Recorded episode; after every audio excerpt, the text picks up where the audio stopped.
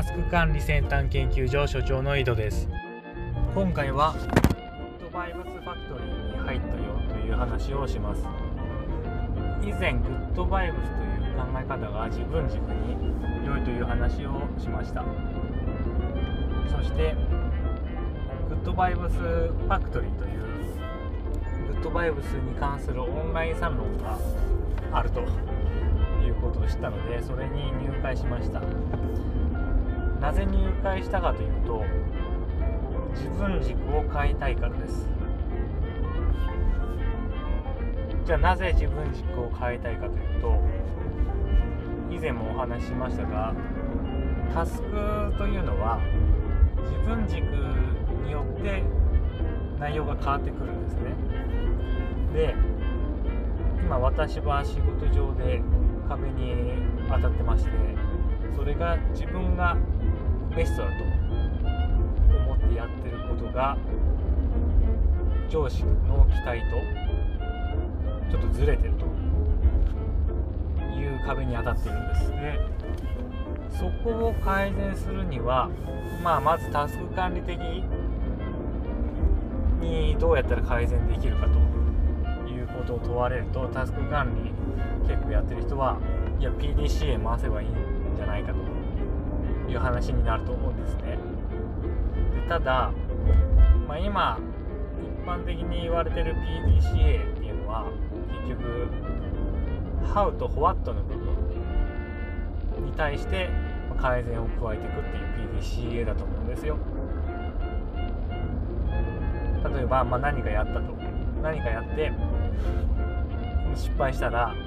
そのやり方がいけなかったからじゃあ次はこうしようとか。でやってる内容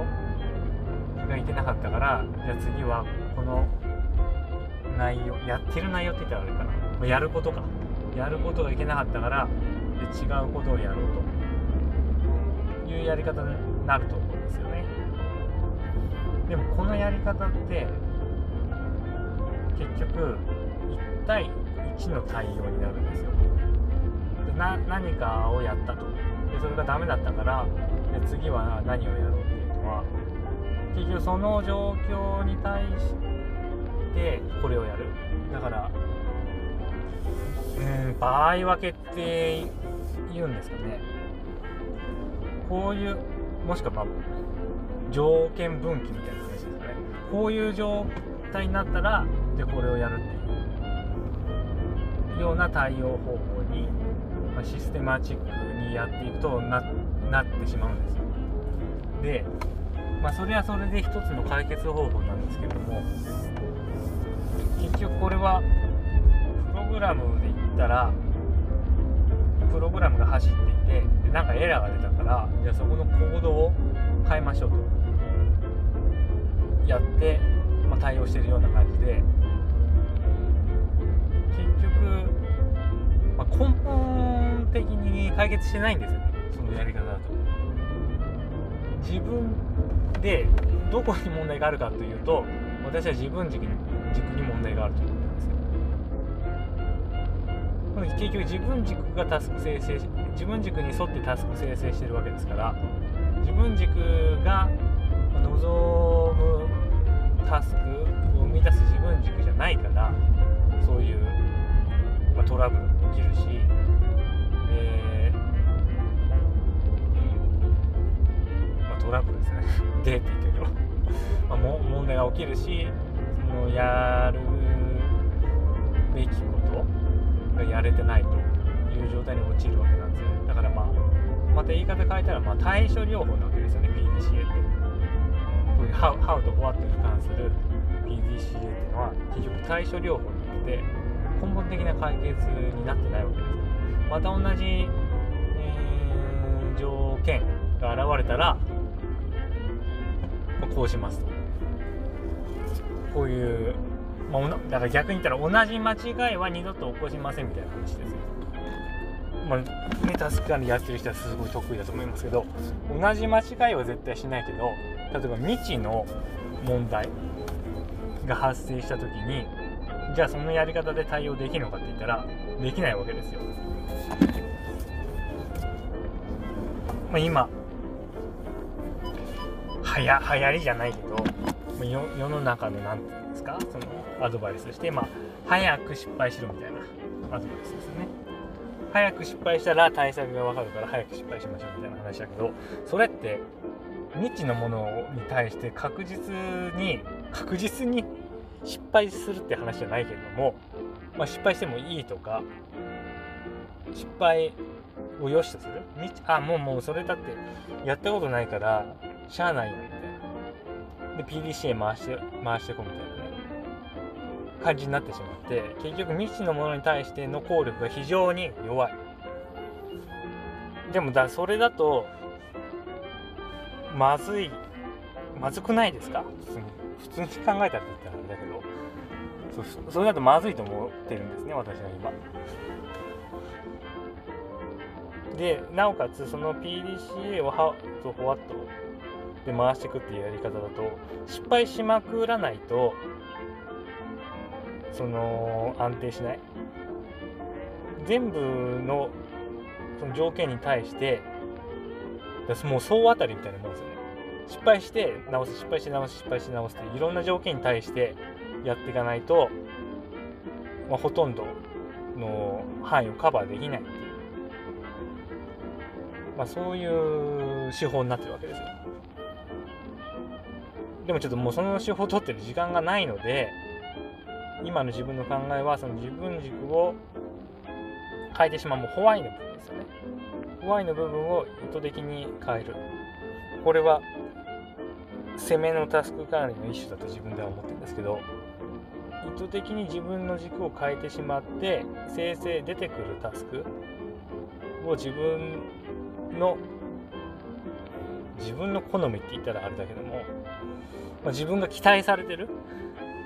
ような行動を取れるタスクを自分で作り出せるようにすると。でそうしたらもう総当たりする必要ないわけですよね。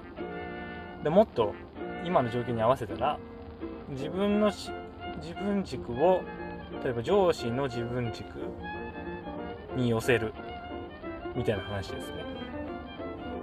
でそういうことができるようにちょっと自分軸に手を加えていこうと思ってグッドバイブスに入会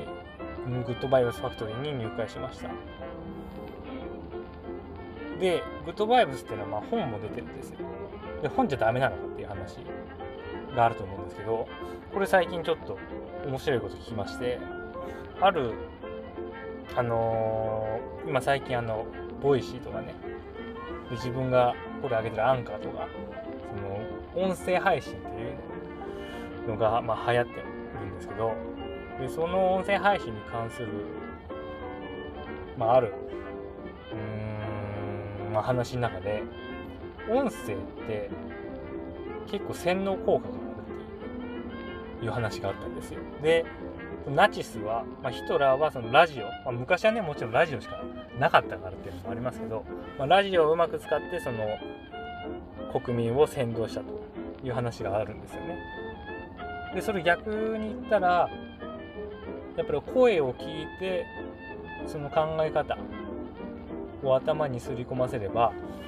自分の軸も変えやすいんじゃないかっていうふうに思ったんですよ。だ本だけじゃなくて声を聞く。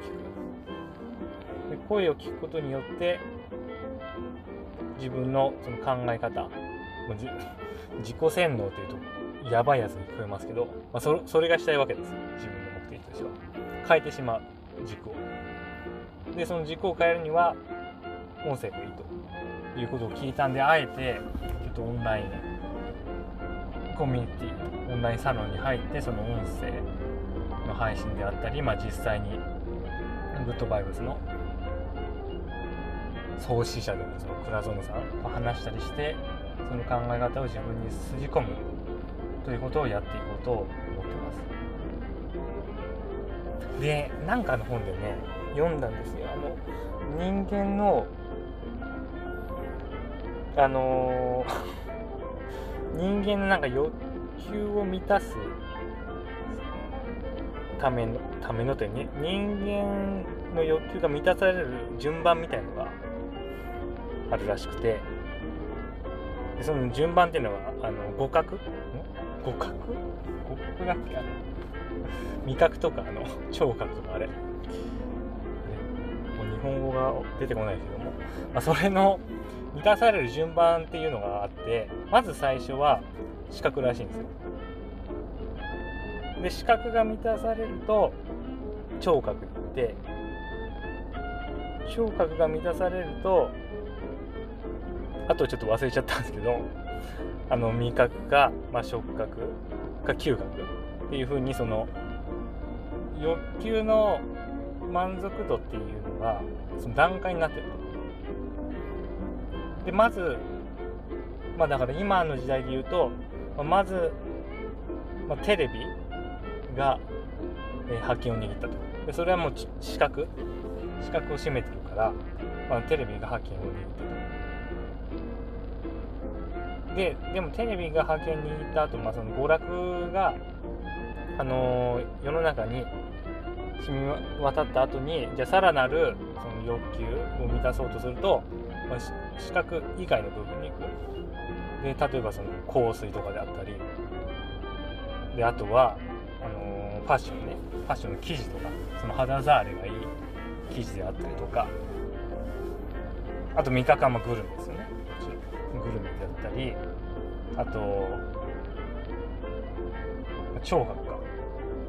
聴覚はね何の例だったっけな。忘れちゃいましたけど。まあだからまとめるとやっぱ本だけだと一番手最初にその満足してしまう、えー、感覚しか刺激できないからおそらくその自分の考え方を変えるっていうところへの影響力も弱いと思うんですよね。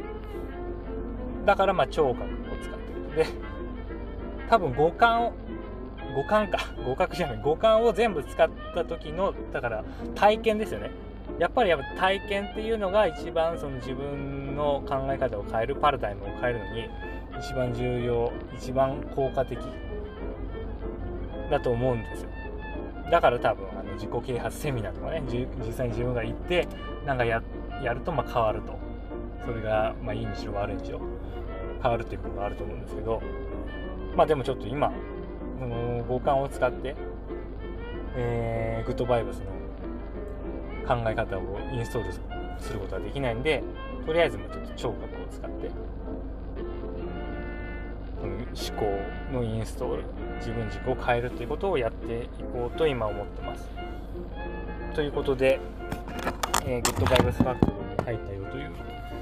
話をさせてもらいました、まあ、またご興味ある方は是非入ってみてもいいんではないでしょうか。それではまた。